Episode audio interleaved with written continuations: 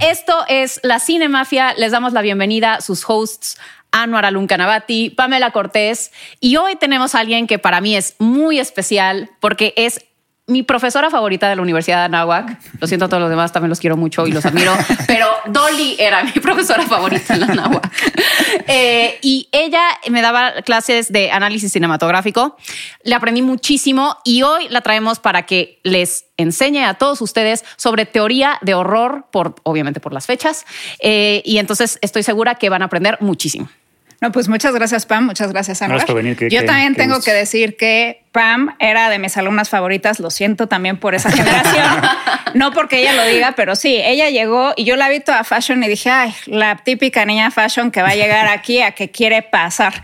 Y cuando hablaba yo así de, ay, me equivoqué. me equivoqué con mis prejuicios. No, Pam me sorprendió. O sea, siempre sus críticas impecables, sus comentarios perfectos. Así que qué honor estar aquí y que te dediques a esto, Pam. lo sabía. Lo sabía. Lo sabía desde el principio. Pues es que la pasión, la pasión que además como que nos, nos vamos reconociendo, ¿no? Entre cinéfilos. Eh, y además, Dolly, para que lo tengan muy en cuenta, es autora de dos libros bestsellers. Uno se llama Mordiendo manzanas y besando sapos, que trata sobre arquetipos de las princesas Disney, que la verdad me encantaría que también vinieras a hablar de ese tema próximamente. Y el otro, eh, platícanos un poco de él, que es el segundo que, sacaste. Sí, se llama Tu galán de película, Pam. Y ese es porque me pidieron los arquetipos masculinos. Ya que había hecho los arquetipos femeninos de Disney, me pidieron que hablara ahora de la masculinidad. Wow. Y entonces me dediqué a entrevistar hombres solteros. Eh, te hubiera entrevistado en esa época. Hoy tú eres un vagabundo entre sus príncipes. y de cómo eh, Hollywood, ahí me, abarqué Hollywood entero, eh, había influido en su identidad masculina, en lo que era ser hombres, para bien y para mal, porque pues muchos arquetipos, ya sabes, masculinidad tóxica, etcétera. Exacto. Y me senté a hablar con 100 hombres para preguntarles, a ver, ¿Hollywood los ayudó en su identidad masculina o no los ayudó? Y, de ahí sacamos. El mismo método que usaste para el de mordiendo manzanas y versando no, sapos de entrevista? fue, un método distinto porque el primero no tuvo entrevistas. Fue puro análisis de películas y comparación de la historia de la mujer a través de las películas de Disney. Ay, no, pues ya, se me antojó hacer ese podcast también, que pronto lo haremos. Muy bien, muchas gracias. Este, pero bueno, empecemos con esto, con el género de horror.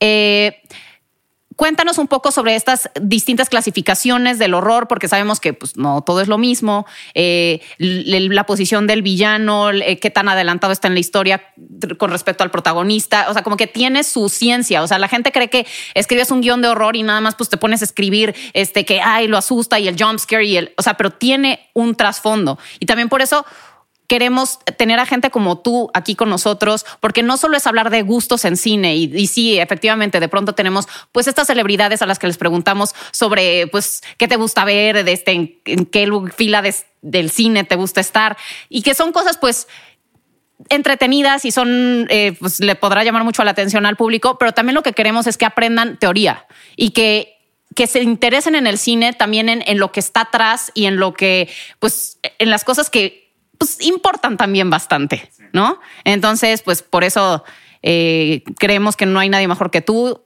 que los expertos, que la gente académica para que le enseñen a toda la gente, al público, pues todas estas nociones. No, pues muchas gracias, Pam. Como te digo, es un honor, pero sí, a mí esa clase también me fascinaba. Yo creo que transmitía mi, mi pasión. Sí.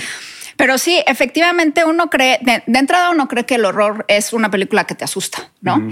Así como creen que la comedia es una película que te hace reír. Exactamente. Y yo siempre lo que decía es, eso es totalmente subjetivo, porque el miedo y el humor son subjetivos, dependen de la persona y del público, no del guion, ¿no? No de cómo está estructurado. Entonces, se tiene que analizar desde otro modo, porque dices, ay, a mí no me dio miedo el aro da igual, no te dio miedo, pero es una película de horror. Claro. ¿no? Entonces hay que saber analizar ese tipo de cositas. Entonces, efectivamente, Pam, la, eh, la división de subgéneros del horror tiene que ver con la intensidad del villano, como bien lo dijiste y me da mucho gusto que te acuerdes de mi clase. de mi clase. Efectivamente. Entonces, en esa clasificación, que hay otros dos tipos de horror que vamos a hablar que no tienen que ver tanto con eso, que son el gore y el slasher, ¿no? Que son otro tipo de, clasificación. Pero los tres primeros, que serían el horror, el thriller y el suspenso, tienen que ver con la participación del villano eh, y la relación que tiene con el protagonista y quién tiene el poder. Eh, lo que es muy interesante del horror es que es un género que habla del poder mm. y por eso es tan atractivo, porque todos, y por eso también nos identificamos con el villano muchas veces, ¿no? O queremos ser, porque es así como tienen muchísimo poder. Entonces, eso por eso genera Darth Vader, ¿no? Tantos fans a ti que te gusta Star Wars. es así de quieres entrar y partir plaza como Darth Vader, ¿no? Porque habla mucho del poder. Entonces, eh, claro, estoy hablando ahí de un villano y no de una, que no es una película de horror, pero de los villanos que ahorita vamos a hablar, ¿no? De los monstruos. Pero bueno, eh, respecto a eso, eh, el primer nivel es el horror, que es cuando el monstruo es mil veces más poderoso que el protagonista. No. O sea, ese, el monstruo del horror, que es el nivel más alto, es un monstruo que no es posible vencer. Hagas lo que hagas, lo que hagas, ese monstruo va a seguir. Ejemplo, Freddy Krueger. ¿no? o sea, no puedes pelear con él en tus sueños, se te va a seguir apareciendo.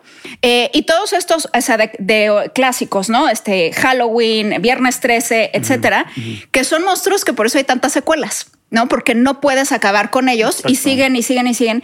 Y lo que le queda al protagonista es como escapar y sobrevivir, ¿no? Es lo único que le queda. Y el monstruo va a seguir ahí latente. Y eso es muy atractivo también porque nos implica eh, saber o confrontar que nuestros miedos siempre van a estar ahí. No, psicológicamente hablando es maravilloso porque es pues puedes como que evitarlos, pero hay cosas que te, te sobrepasan, ¿no? Y te sobrepasan, no las vas a poder evitar nunca. Tienes que aceptar que tu monstruo, por decirlo, está ahí, ¿no? Y lo, y vas a tener que vivir con él. Y eso es también atractivo del horror psicológicamente hablando. Entonces esa sería la primera categoría, Pam. Sí, también por decir, eh, a mí justamente ahorita que traes la playera de It. Ah, justo.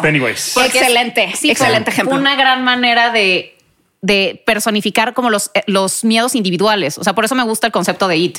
Claro. Porque se convierte en lo que te da miedo. Entonces te, das cuenta que el miedo es el miedo, es el miedo mismo. O sea, lo que le tienen miedo es a estar aterrorizados. Y justo ellos, ¿no? Como van pasando las películas en estas nuevas, van creciendo y sus miedos siguen ahí. Exactamente. ¿no? Entonces no los puedes este, hacer a un lado, ni acabarlos, ni nada.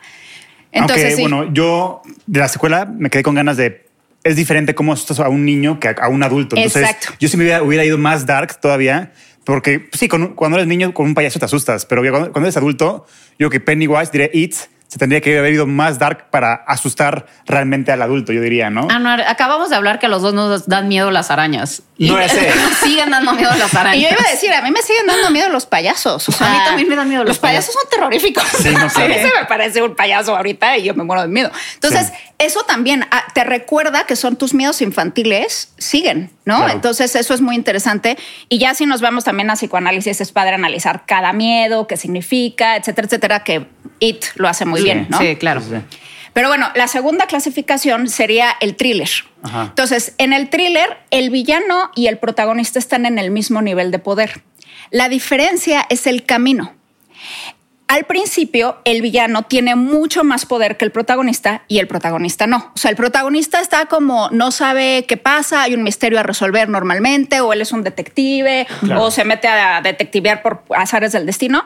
Y el asesino serial o lo que sea tiene mil veces más poder porque ya está avanzadísimo, ¿no? Ya todo mm. avanzó muchísimo. Sí, porque justo aquí un poco la diferencia sería que en el de en el horror es como un espíritu, un fantasma, es alguien que, maneja sobrenatural, que maneja otro tipo de poderes. Exacto.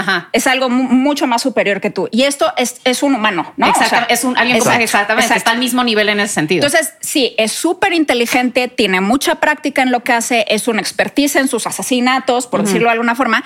Y el protagonista es un novato. ¿No? O sea, como que no se ve bien, aunque sea un detective consumado, finalmente es la primera vez que se pone al tú por tú con esta persona y entonces no sabe y tiene que descubrir las claves y qué es lo que está pasando, etcétera, etcétera.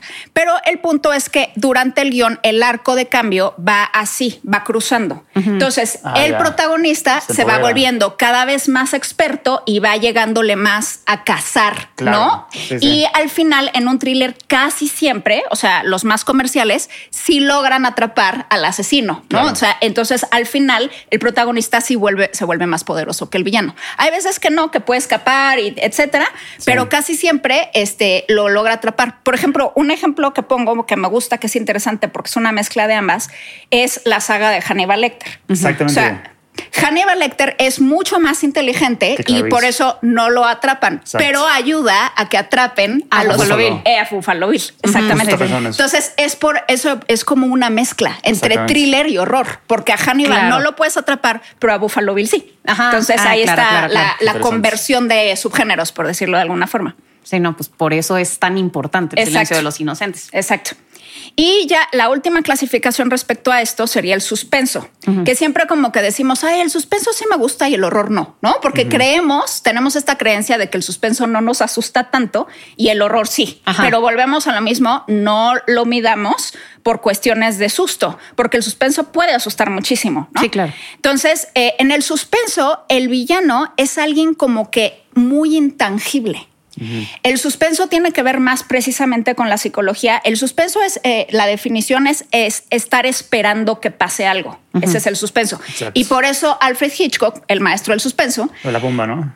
decía eso, ¿no? Precisamente su frase famosísima de da mucho más miedo la espera que el, el pum, ¿no? o sea, entonces el estar alargando la situación en la que suceda algo, donde te ponen la musiquita tiburón, no, tum, tum, tum, te da mucho más ansiedad eso a que ya salga el tiburón, ¿no? Y ves el perrito y ves tum, tum, tum, y es así. Entonces te da más ansiedad esa espera. Exacto. Entonces en el suspenso lo que sucede es que el villano, su, su eh, método de, de ponerte en ansiedad es no aparecer. Es una presencia que está ahí, pero no sabes cuándo va a aparecer ni en qué momento va a atacar. Y eso es ah. lo que te causa tanta ansiedad y tanta desesperación, porque no sabes ni por dónde va a venir, ni qué onda. O sea, en el horror, obvio, también no sabes, pero hay muchas veces que sí, que sí, medio sabes qué onda con el monstruo, no sabes cómo vencerlo, pero sabes que está ahí, lo conoces. O sea, ubicas perfecto a Freddy Krueger, ubicas perfecto, este, ¿cómo se llama? A Jason, etcétera, ¿no? En el suspenso, a lo que me refiero, un ejemplo es, por ejemplo, esta película que se llamaba Open Water en la que dejan a unos buzos en el mar, ¿no? Y es toda la película esperar a que los salven. O y tú que se los coman los tiburones. O que se los coman los tiburones. Entonces, como están sueltos en el mar y sabes que hay un millón de peligros que les pueden suceder, pero no sabes bien cuáles, no sabes exactamente qué ni en qué momento, estás toda la película así. O la que está muy bien fabricada fue La Bruja de Blair. Claro. La Bruja de Blair es lo mismo. Nunca veías a la bruja. y estás, se van desapareciendo ellos, no sabes en qué momento ni cuál es la amenaza. No puedes luchar contra eso porque no sabes ni siquiera la amenaza cómo es. Claro. Entonces es una cuestión más de ansiedad que de susto, ¿no? Claro, claro, claro. Pero por decir una película como Joss, entra, o sea, que pues obviamente estás, eso es un villano muy superior a ti. o sea, es horror y además es suspenso. Sí, muy buena pregunta, Pam, porque... Eh, lo que pasa es que suspenso hay en todas las películas. Ah, es muy raro que en una película horror no haya suspenso. Entonces te tienen que crear esta tensión de estar esperando. Típico, ya sabemos, el cliché, ¿no? Que fue gracias a Alfred Hitchcock del baño. Entonces, como Alfred Hitchcock en Psicosis fue el primero que utilizó el baño para causar un asesinato y se volvió cliché. Entonces, ahorita cada vez que hay un baño en una película de horror, ya estamos así, ¿no? sí, sí, sí, Ya se crea el suspenso porque ya sabemos que en el baño pasan cosas raras, ¿no? Entonces, hay ese tipo de clues, ¿no? Como de ahorita va a pasar algo raro y entonces siempre hay suspenso porque juegan con esa ansiedad contigo. Pero el género como tal tiene que ser con un monstruo que no sea así tangible como el tiburón. Ah, ok, ok, ok. Entonces, tipo Zodíaco, ¿la pondrías en suspenso? O en, sí, ¿no? Porque nunca sabes quién es sí. el Zodíaco y al final acaba en Y acaba y no sabes ni siquiera si el, el, güey vive y vio la película. exactamente. sí, sí, sí, sí. Entonces, como que trascendió. Muy buen ejemplo, ajá, en ese aspecto. Sí, exactamente. Y era un thriller, aparentemente era un thriller. Exactamente, porque tiene todas las bases del thriller, pero al final, en cuanto a, clasificación, es suspenso. Es suspenso porque sí. es una amenaza desconocida. Sí, totalmente desconocida, que nunca realmente ataca directamente, que estás como esperando, ¿no? Y que al final no se resolvió nada, ¿no? Ni resolvieron ningún misterio ni nada. Entonces, sí, Zodíaco es muy buen ejemplo de eso. sí. Y ya las otras dos clasificaciones de la que platicábamos al principio, que sería el gore, que es un horror más visual, ¿no? O sea, no está basado tanto ni en darte miedo, como ya dijimos, tampoco en la relación de los personajes, ni siquiera en la narrativa. Tiene que ver con lo visual, puramente, ¿no? Entonces, la sensación es más irte al estómago. En realidad el horror es muy psicológico, ¿no? Porque estamos hablando a través de los miedos, de la ansiedad, de estar en espera, de qué va a pasar y tiene que ver mucho con la psicología. Mientras que el gore es totalmente visual, ¿no? Entonces te va a, las vísceras, ¿no? literalmente, que explota. literalmente. y como a generarte asco. Eso es otra intención, ¿no? Entonces eh, es esta violencia muy, muy eh, exagerada, ¿no? Y exagerada porque hay algo en nuestro cerebro que dice esto no podría pasar es tan exagerado, ¿no? Que tu cerebro medio se apaga y dice, esto no, ni siquiera, ni siquiera tenemos tantos litros de sangre entre nosotros, ¿no? Como para que se inunde de, sangre y de sangre y de el, hostal, ¿no? De Eli Roth. Entonces, eh, ese tipo de cosas, incluso puede haber veces que nos da risa. Exacto, justo lo que te iba a decir, que cae de pronto en el humor involuntario. Exacto. Porque no, o sea, porque rompe con esta realidad. Exacto, exacto. Y entonces, pues es, sí, da risa. Sí, sí. Pero muchas veces lo hacen con esa intención. Hay gore que está, es a propósito hecho para reír. Total. O sea, como Sam Raimi, como, o sea, Kill Bill también. O sea, Ajá, exacto. Justo iba a decir a Quentin Tarantino. O sea, Quentin Tarantino muchas veces pone gore como de risa o totalmente es de humor. Kill Bill es, te mueves de la risa, ¿no? Con Charlie Brown y toda esa pelea, te destacas de la risa. Entonces, sí, claro. Cuando le corta la cabeza a Oren y Por eso, sí. Exacto. Tienes que tener, obviamente, un tipo de humor negro, ¿no? Claramente. Que estoy bien, bueno, yo sé que tú lo tienes, pero creo que también tú aquí los tres. Este, pero sí, puede dar mucha risa y justamente lo que dices de Sam Raimi, todas estas de zombies en donde se paran y siguen vomitando y siguen, o sea, haciendo todo este tipo de cosas, pues dan muchísima risa, ¿no? y es nada más este, todos fluidos, rojo con amarillo y verde y pus y vómito. Y, sí, sí, entonces es como esta sensación muy distinta, ¿no? Pero que entra dentro del horror. Y también normalmente son monstruos, o sea, sería horror narrativamente porque casi siempre no se atrapan, ¿no? Son zombies y cosas así que son medio complicados, pero no es el punto. La narrativa ni siquiera es tan importante realmente ahí. Es como un recurso más estético. Y el último será el slasher, que el padre del slasher, pues se puede decir que fue, o sea, el quien lo inició fue Alfred Hitchcock. Claro por el uso de sus cuchillos, ¿no? este, y de cómo, o sea, cómo él sabía que el cuchillo, siendo un símbolo fálico, era muy bueno para matar a una mujer eh, activa, ¿no? Sexualmente sobre todo, y castigarla, ¿no? O sea, y se quedó esta cuestión, sobre todo como para educar adolescentes, ¿no? Entonces era de matar jovencitos, sobre todo este, a la chica sexy, ¿no? Que se da fácilmente, hay que castigarla y entonces es a la que se le mata. También algo interesante de Hitchcock es que antes el monstruo era un monstruo tal cual, o sea, la momia, Drácula, así y este Hitchcock lo que hizo es que ahora el monstruo sea tu vecino Así o el güey de al lado. Entonces eso genera un miedo en la audiencia que no conocían antes, ¿no? Sí, claro. sí, esa es una de las muchísimas eh, grandes aportaciones de Hitchcock, que dijo, no seamos hipócritas, ¿no? Le dijo a la sociedad. O sea, el, monstruo no está afuera, está dentro, está dentro, de nosotros, cualquiera. ¿no? De nuestra casa y tal. Y también se volvió un cliché que ya luego empezaron a meter, pues, justo, ¿no? Stephen King, el resplandor, o sea, es el papá o es el hijo en la profecía, lo ponen es el diablo, ¿no? Pero es tu hijo y entonces el bebé de Rosemary y entonces es eh, tu bebé y entonces ya el, el, horror entra en la familia, que fue lo que dijo Alfred Hitchcock también una de sus frases, ¿no? De este, estoy feliz de que eh, ya las películas estén en la tele porque el horror ha regresado a donde pertenece, que es ah, el hogar. la casa. Ay, qué fuerte.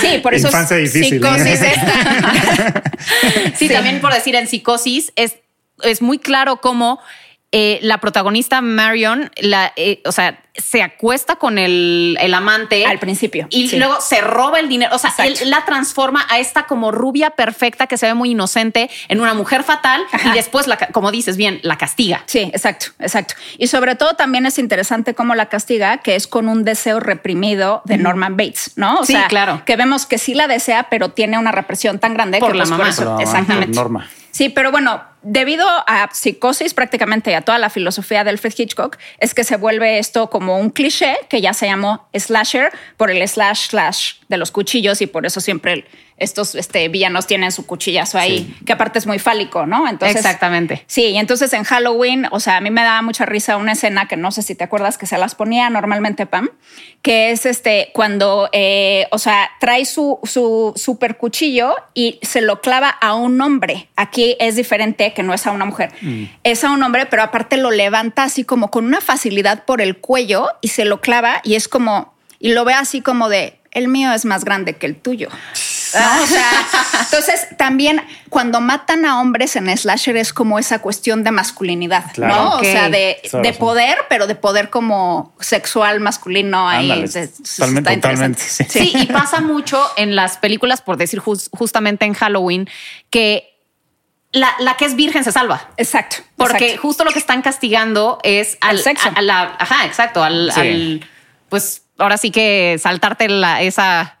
No, no esperarte hasta el matrimonio para tener sexo. Entonces, siempre la, niñera que está cogiendo ahí con el amigo, pues esos son los primeros que valen madres. Sí, exacto, exacto. Y curiosamente no, o sea, también eso lo platicábamos, ¿no? Curiosamente no las violan ni nada solamente las matan. ¿no? Sí, exacto. Porque también el monstruo casi siempre está reprimido, ¿no? O sea, Michael Myers, a mí me daba mucha risa que en su primera escena es la hermana, ¿no? La que se acuesta con un novio. Y yo decía, a ver, Mugra Michael Myers, ¿por qué no mataste al novio? Exacto. O sea, si tanto te alteró el honor de tu hermana, sí, claro. ¿por qué matas a tu hermana y no al novio? Porque tenía un crush con la hermana, seguramente reprimido y, también. Y esta es una cuestión machistísima. Sí, claro. O sea, también. Entonces es como de, ah, el hombre no importa, pero la mujer, ¿cómo? ¿No? Entonces es matando ahí a la, a la hermana y así. Entonces, este, sí, es muy interesante todo eso psicológicamente, todo lo que nos significa. No, y también tiene todos estos elementos que también son bastante machistas, los slashers generalmente, en el que las mujeres siempre se caen. O sea, están corriendo y se caen y se caen y se caen y los hombres no. Entonces, o sea, de hecho, eh, no me acuerdo en qué película fue que la hija del director fue la que le dijo, a ver, las mujeres no nos caemos siempre que corremos. Entonces, cámbiala porque así no siempre es. Creo que fue en la de Viernes 13. Mira, y entonces ah, en viernes 13 no se caen las mujeres cuando, cuando van corriendo. Ah, mira, eso está Pero fue la hija la que le dijo, a ver, ya, ya estuvo bueno de tantas, de tantas damiselas en apuros. Por lo menos que se vea que sí, que pueden caminar bien. Sí, exacto, ah, exacto.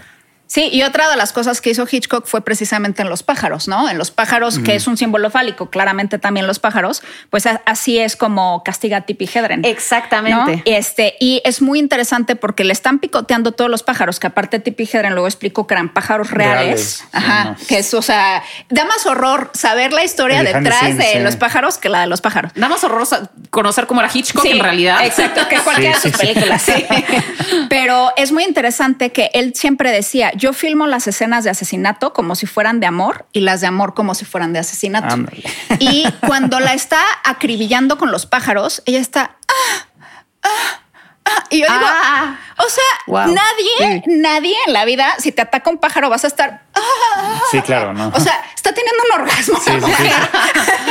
y este, y nada que ver, ¿no? Entonces, como que dices, a ver, este Hitchcock. Pero sí está interesante esta relación entre el Eros y el Thanatos, que es como la, el, el, pues ahora sí que el sexo y la muerte. está castigando, pero les está poniendo que tengan placer en el castigo, ¿no? Entonces, claro. sí, mucha perversión ahí. Sí, no, pues también Hitchcock es famoso por haber abusado, abusado bastante de sus actrices. Acosado, sí. Y digo, acosado no solo sexualmente, sino también, o sea, las torturaba en los sets para que también tuvieran este estado como de alerta y de, paranoia y de pánico todo el tiempo. Sí. Lo cual en estas épocas ya no sería posible que no sé si, bueno, afortunadamente tenemos las películas de Hitchcock que son magistrales, independientemente de lo que podamos pensar de él como persona. Así es. Pero que ese tipo de, pues de, de, expresiones tal vez no, no serían igualmente capturadas como que con ahora que se tiene tanto cuidado, pues. O, o, The Shining de, eh, en Kubrick con Shelley Duvall, que la trató con la punta del pie, pero mira nada más lo que, lo que se logró con eso. Sí, sí, sí. Digo, supongo que hay métodos más, más éticos para llegar a esos. Eh, y también ahora clases de actuación mejores. sí, para evitar ese Yo creo que para que una actriz o actor te dé lo mejor, tiene que haber una relación muy íntima entre tú y el director, o sea, el, actor y, el, y entonces o sea, entonces un actor cuando se pone en pantalla siempre voltea al director porque quiere su aprobación, ¿no? Entonces siempre hay que haber como una relación padre-hijo entre el actor y, la actriz o el actor, porque si logras esa intimidad, la actriz o el actor te van a dar todo lo que traen literalmente. Entonces yo creo que por eso el trabajo de mesa de antes es, es muy importante y, pero, es, pero a lo que me refiero es que está increíble tener estos ejemplos de la vieja usanza en la que esos métodos pues, estaban, eran válidos, y estaban normalizados y, ver el resultado que obtenían. Sí. O sea, sí es, sí es saber la historia y decir, a estas mujeres las torturaban. Sí, sí, y acababan mal Y acababan mal psicológicamente. Está también, pues, por lo menos es curioso verlo. Sí, sí, sí, sí. Sí. Y bueno, pues ahora pasemos a la segunda parte, que es un poco conocer sobre monstruos, porque también tiene sus clasificaciones. No, son aleatorias las maneras de retratar a, una amenaza. Entonces, pues también a ver si nos puedes contar un poco de estas clasificaciones que tú tienes muy bien definidas. Sí, claro. Eh, el primero, el que, bueno, uno de los que más me gusta, eh, se llama el objeto del deseo. Porque el objeto del deseo es el que te va a ofrecer una tentación que tú quieres mucho, ¿no? Y esto es, pues, o sea, eh, tan viejo como la Biblia. O sea, simplemente la serpiente que se le acercó a Eva y le ofreció la manzana y le ofreció el conocimiento es un monstruo objeto del deseo. O sea, existen desde toda la eternidad simplemente por nuestras tentaciones y por lo que deseamos, etcétera. Entonces, Obviamente no es un monstruo desagradable, ¿eh? o sea, no se te va a aparecer Freddy Krueger a ofrecerte algo que quieres, ¿no? Se te va a aparecer un cuate este, el diablo, pero el diablo como guapo, tentador, seductor. seductor. Entonces aquí entran mucho los vampiros. Justo, Drácula. Entonces, o sea, cuando son los vampiros, hay vampiros que no están, este, no son glamorosos, ¿no? Pero los vampiros glamorosos de este, el jaque, como dices, así como pintaban a Drácula y este, incluso entrevista con el vampiro, que ahora van a hacer el remake, pero la, la, la de Tom Cruise y Brad Pitt, eran Tom Cruise, Brad Pitt y Antonio Banderas. O sea, ¿no? O sea, entonces, o sea, esas personas que llegan y te ofrecen, te están ofreciendo la vida eterna, no, ser joven siempre, súper poderoso, súper seductor, este, inmortal, o sea, es rico, porque siempre los vampiros muy bellos, ajá, exacto, son siempre hermosos y aparte son ricos siempre, ¿no? Condes, duques, este, millonarios, etcétera. Pues obviamente, o sea, a ver, son, es algo como que lo que queremos todos, por decirlo de alguna forma, viéndonos, este, quitando la hipocresía a un lado, ¿no? Es algo que a todos se nos antoja. Entonces, la tentación es muy grande. Obviamente vas a querer decir que sí. Y parece que el precio que vas a pagar es muy pequeño, ¿no? Es así de, ah, te muerdo y te vuelves vampiro y ya. Y tú así de, o sea, que estás esperando. No, o sea, entonces yo así salí de, entrevista con el vampiro, así de. este, entonces, esa es la como la cuestión en donde la, la tentación está muy bien planteada. Igual, o sea, la serpiente con Eva, yéndonos a la Biblia otra vez, pues quieres tener el conocimiento de Dios. Pues, ¿Quién no? No, o sea, son estas cosas que dices, wow. Entonces, probablemente vas a caer, ¿no? O sea, Dorian Gray, todas estas películas clásicas, Fausto, etcétera. Quieres conquistar a la mujer de tus sueños, quieres ser joven siempre, cosas así. Entonces dices que sí. Y al final, o sea, la lección que aprendes es que finalmente eso no te da la felicidad, de hecho, normalmente te da la infelicidad. Exacto. y tiene la consecuencias terribles. Y tú no veías el precio que ibas a pagar, que es lo de firmarle el alma al diablo, literalmente, y pagas un precio carísimo, ¿no? Entonces, ese es el, uno de los es, es, Ese tipo de villanos, no solamente en películas de miedo, sino también en películas, comedias románticas, se ve ese tipo de villano. Por ejemplo, Propuesta Indecorosa, ¿la han visto? Ah, claro, la de Demi Moore con Al final del día es, el mismo villano. Sí, muy buen punto. no se me había ocurrido, pero es, una, es un buen no, punto. No, es un villano exclusivo del terror. Exacto. Al final del día. Sí, claro, claro. Lo puede haber en, todos lados. Entonces, sí, es que apelar a los deseos humanos también. Exacto, exacto, sí. Entonces, este, ese sería uno. El otro es el, el reprimido. Y el reprimido es de los que ya hablamos, este, Michael Myers y este, Norman Bates y etcétera, en los cuales eh, ellos no pueden ejercer estos deseos que tienen porque tienen una represión muy grande y entonces en lugar de, de querer ejercerlos, los castigan. Y no mm. los castigan en ellos, los castigan en las personas que se los provocan, ¿no? Ah, entonces, o sea, ven a esta mujer que ellos desean, o sea, a Marion Crane, y entonces no la puede tomar por las represiones psicológicas que tiene, y entonces la mata por coraje. ¿No? Entonces es este como coraje misogínico, como de una misoginia, en la que tú quieres tener poder sobre una mujer a la que ves muy poderosa. Por cierto, Hitchcock era, o sea, tenía misoginia y este, porque siempre quería bajar a las actrices que, que, le gustaban, ¿no? Entonces, como no sabes por dentro que no te va a hacer caso de esa niña, sabes porque está muy lejos de ti, que está otro, otra liga, ¿no?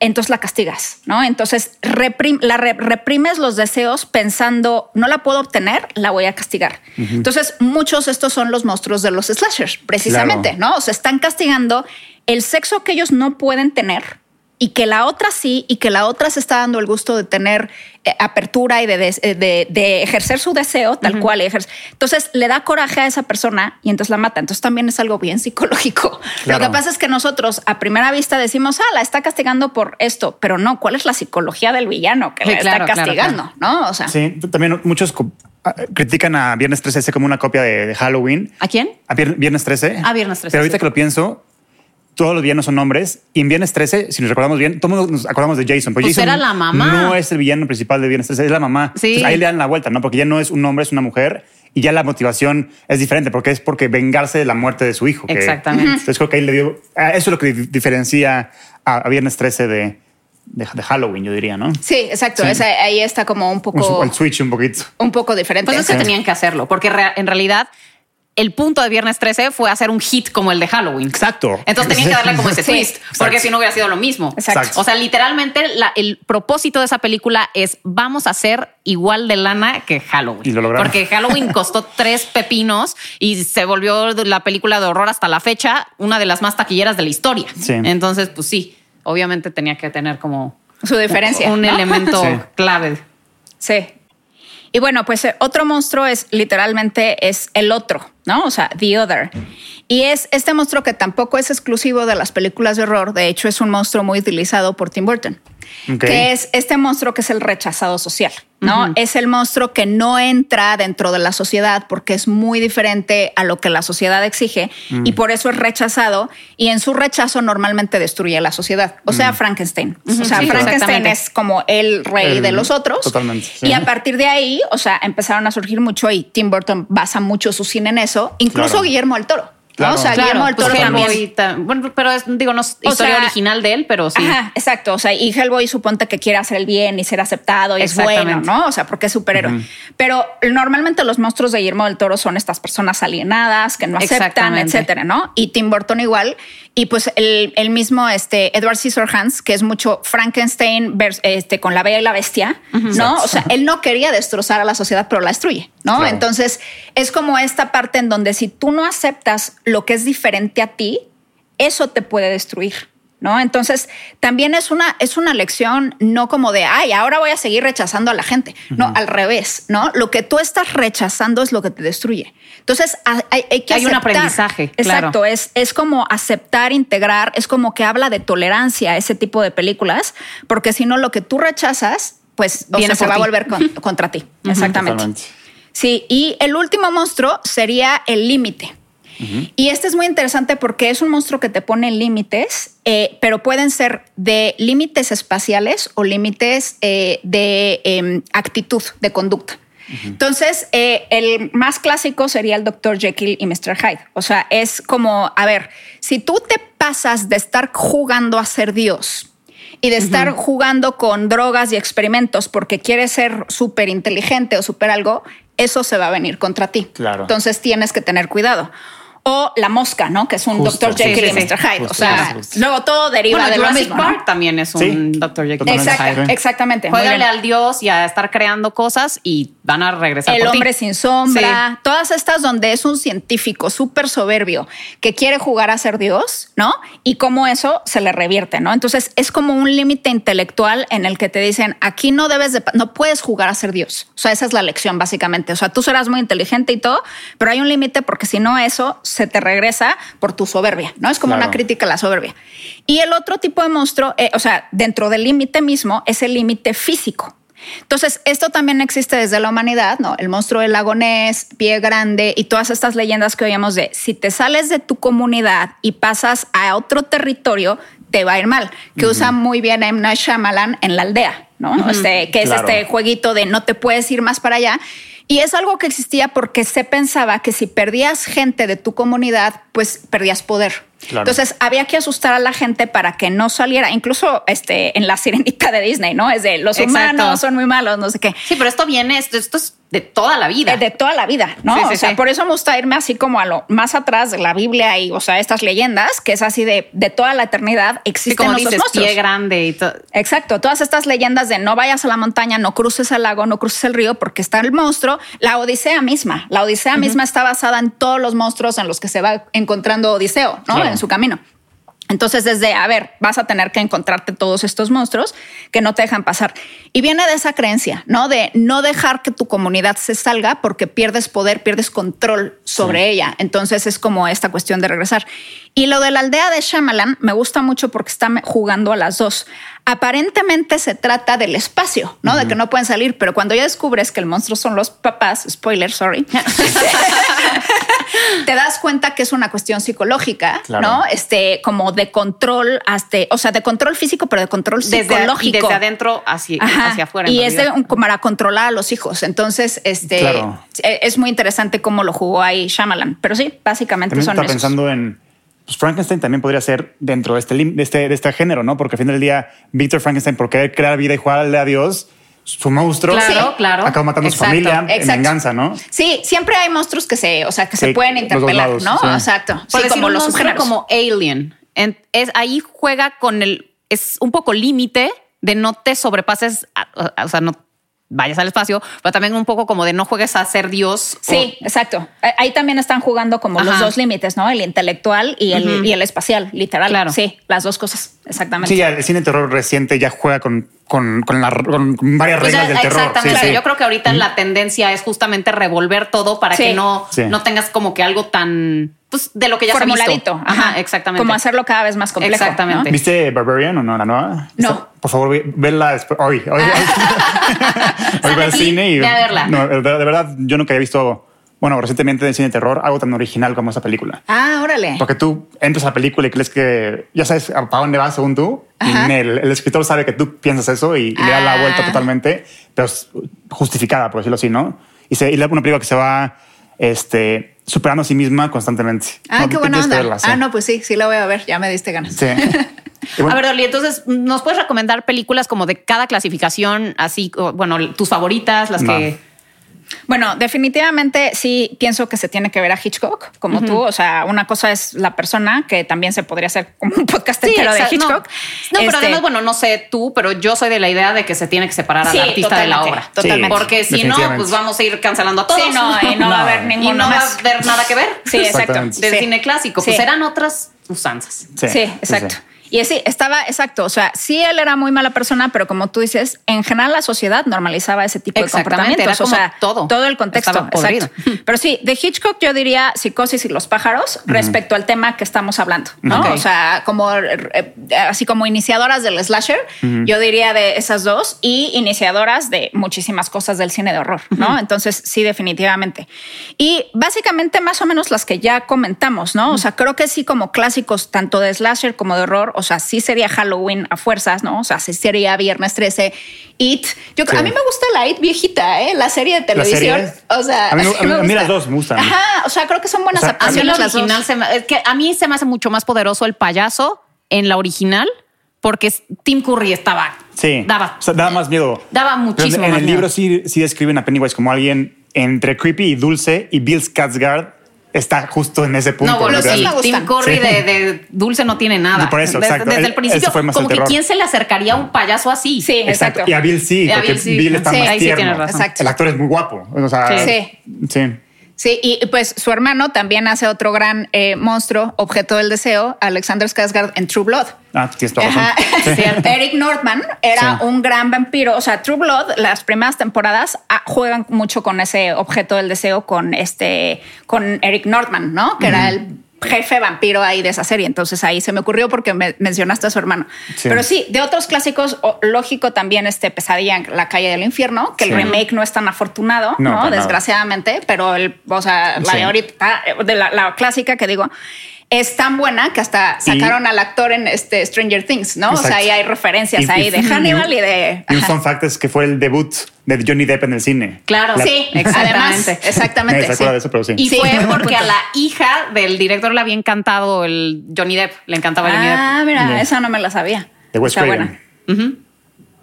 Sí, Alien, como dices tú, también, o sea, es considerada ciencia ficción, pero es más horror. Es mucho más horror que ciencia ficción. Pues es que también hay como que los géneros, como decimos, también pueden mezclan. O sea, por decir, apenas la, viste la Nope.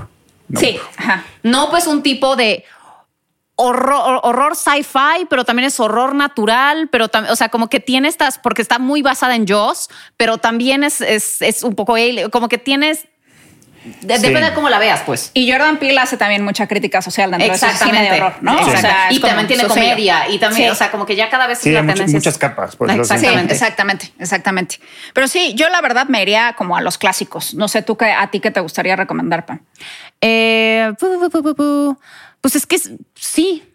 Lo, eh, no sé, por decir, una, una de suspenso que me parece muy buena es La soga de Hitchcock, que además también me parece súper original porque es la primera, de las primeras películas que intentaron hacer un plano secuencia toda la película.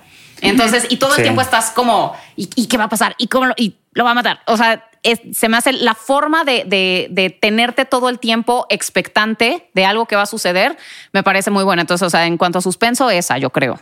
Eh, pues así otras que me encanten tú. El exorcista de William Sí, claro, claro. Tienes toda la razón. No, y es que además en el exorcista, pues es el, demonio, pero que se mete en las mentes de todos y los va, los va como destruyendo psicológicamente.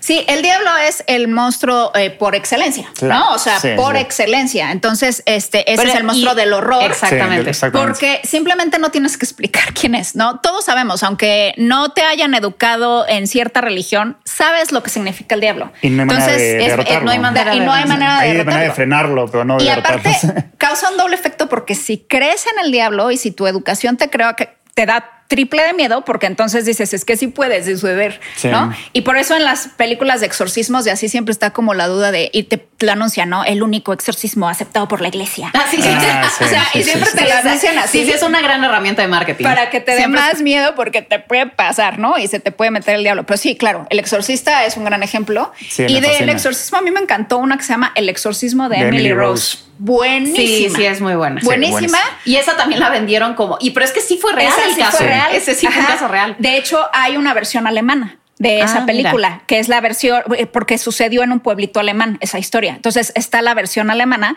pero es muy interesante esa película porque es muy psicológica, porque te ponen a pensar, ¿no? Si es, si es esquizofrenia lo que tiene ella o si realmente le está poseyendo el diablo. Entonces te ponen los dos puntos de vista. Es excelente película. Yo no pude dormir como en quién sabe cuántos días, pero, pero buenísima. Y no pude, no, no pude dormir justo otra vez. Ya viene en mis creencias, no tanto por la cuestión del diablo, por la cuestión de la mente. Porque ahí sí dije, a mí mi mente y a cualquier gente nos puede fallar. Si me falla mi mente, yo empiezo a alucinar esas cosas, se debe de sentir espantoso. Entonces yo nada más decía, no, pues dicen que esta niña, la que vivió el caso de Emily Rose, en realidad de lo que murió fue de hambre. O sea, y entonces por eso metieron, creo que hasta hubo un juicio que iban a meter, que creo que hasta metieron a sus papás a la cárcel. Sí, sí. Porque no era que, no, o sea, no se murió porque el diablo la, mató. O sea, fue por negligencia de los papás. Porque, el, o sea, el espíritu, según ella, en su esquizofrenia, porque claramente no había ningún diablo, la niña tenía esquizofrenia, le decía que dejara de comer. Y entonces, pues de pronto se murió de inanición. Y los papás, ¿dónde está? Ya sabes, no hicieron nada al respecto. Es que como le hacían caso al padre, ¿no? Sí, que claro, eso es muy interesante. Y por eso es todo el juicio en, la de Emily Rose. Y sí, en la alemana es claramente que es, esquizofrenia, ¿no? En Hollywood te lo ponen ahí más para que adivines. Pero en, la de Alemania te explican que era la esquizofrenia y que como era un pueblito de, gente que no tenía mucha educación, pues se iban por la superstición y todo esto. No, e incluso las fotos de la niña dan mucho miedo. Si las buscas en internet, te mueres de miedo porque tiene alrededor alrededor de todos los ojos negro. O sea, y dices, pues esto sí se ve demoníaco. pero pues era este, baja glucémica, este, todos los síntomas de lo, de lo que lo que estaba viviendo físicamente. Sí. Entonces. Y bueno, el bebé de Rosemary también precisamente un súper clásico. Y otra vez otro, otro cuate del que pues ya nadie quiere saber nada por su vida, ¿no? Pero pues, gran película. Entonces, esa también, este, y justo el miedo a la maternidad, ¿no? El miedo al embarazo, todo este tipo de cosas que también se empezó a hablar mucho como del miedo al cuerpo y del miedo al cuerpo femenino, que habla mucho el, ah, eh, eh, si puedo recomendar un libro, este, ¿cómo se llama? Ah, eh, se llama Psicoanálisis, Cine y Feminismo, pero, o sea, se llama The Monstrous Feminine en realidad. Y eh, yo gracias a ese libro es que aprendí todo esto que les estoy contando. Eh, por, en mi especialidad en cine que estudié en Australia, la autora de ese libro fue mi maestra. Ah, ok. Entonces, ella hace todo un estudio de todo el cine de horror visto, o sea, cómo está la mujer retratada en el cine de horror. Desde brujas, este, hasta todo, pero es como el repele del cuerpo muchas veces, ¿no? Y de castigarlo sexualmente, pero muchas veces es como de qué asco y por eso es scary. ¿No? Entonces Carrie es toda la sangre y tiene que ver con la menstruación. Carrie es otro gran clásico, vean la remake, no bueno. De Brian De Palma. Pero, ajá, pero la original es muy buena. Y entonces es esta cuestión como de estar creciendo, estar volviéndote mujer. Entonces es como la cuestión de la menstruación, justo cuando ella menstrua empieza a tener sus poderes. Entonces, este es todo como eh, el, o sea, una mirada masculina al no entender el cuerpo de la mujer y ponerlo como algo grotesco. O sea, pero en realidad, o sea, tanto Stephen King como Brian De Palma lo estaban haciendo como crítica a eso, ¿no? O sea, porque al final es una mujer muy poderosa, está reprimida por su mamá, también, ¿no? Sexualmente. Y entonces es como, es este como odio, ¿no? Que ya trae atrapado y que explota. Entonces, Carrie también es un gran clásico. Totalmente.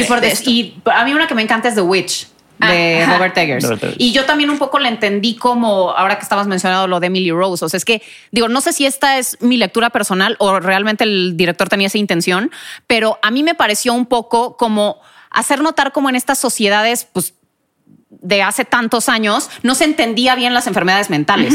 Y entonces, pues al final terminaban exiliando a las que tenían esquizofrenia y era lo que la gente consideraba como brujas. Exacto. Porque pues probablemente vivían este, pues estas disociaciones o lo que sea y la gente al no, al no entender pues es como lleguenle a su y armen su aquelarre por allá porque aquí no las aceptamos porque hacen cosas raras. Que volvemos a lo mismo, ¿no? Si estudiamos la historia real da mucho más miedo ¿no? que esas películas. no, y daba más miedo cómo era la sociedad y cómo las castigaban y cómo les las, pues, torturaban. Exactamente.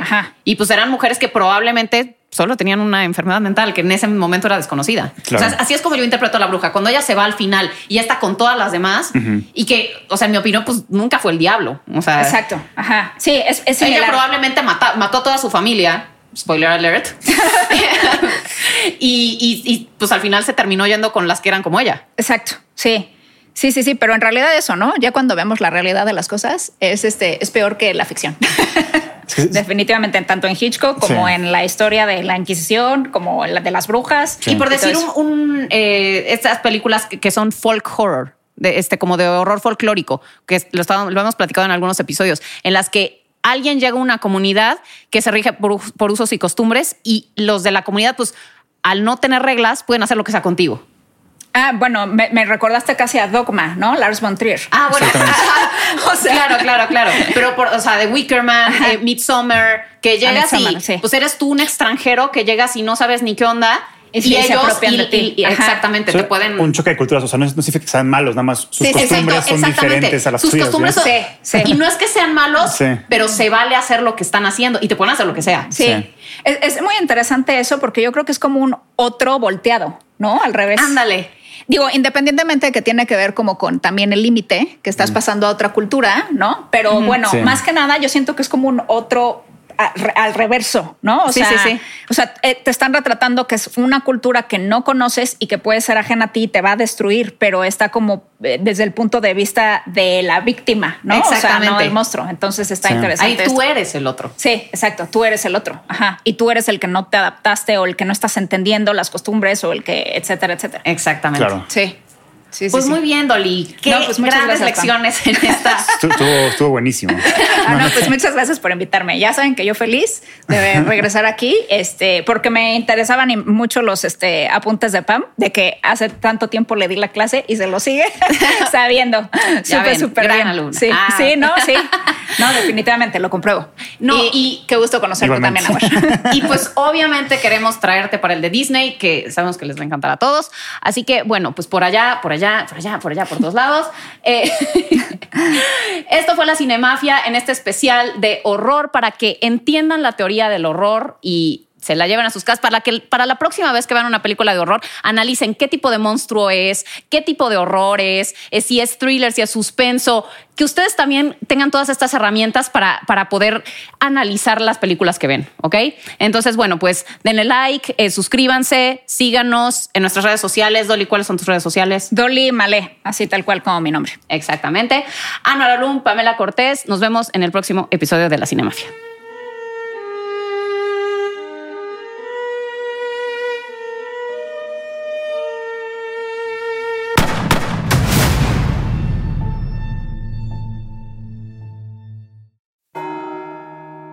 ¿Estás listo para explorar los rincones más oscuros de la mente humana? ¿Te atreves a desafiar lo desconocido? Bienvenidos a la investigación donde cada susurro, cada sombra y cada misterio te sumergirá en un mundo de suspenso y terror. Suscríbete ahora y únete a nosotros en este viaje hacia lo inexplicable. Descubre historias que te van a hacer temblar en la oscuridad de la noche. A la investigación, el camino del misterio.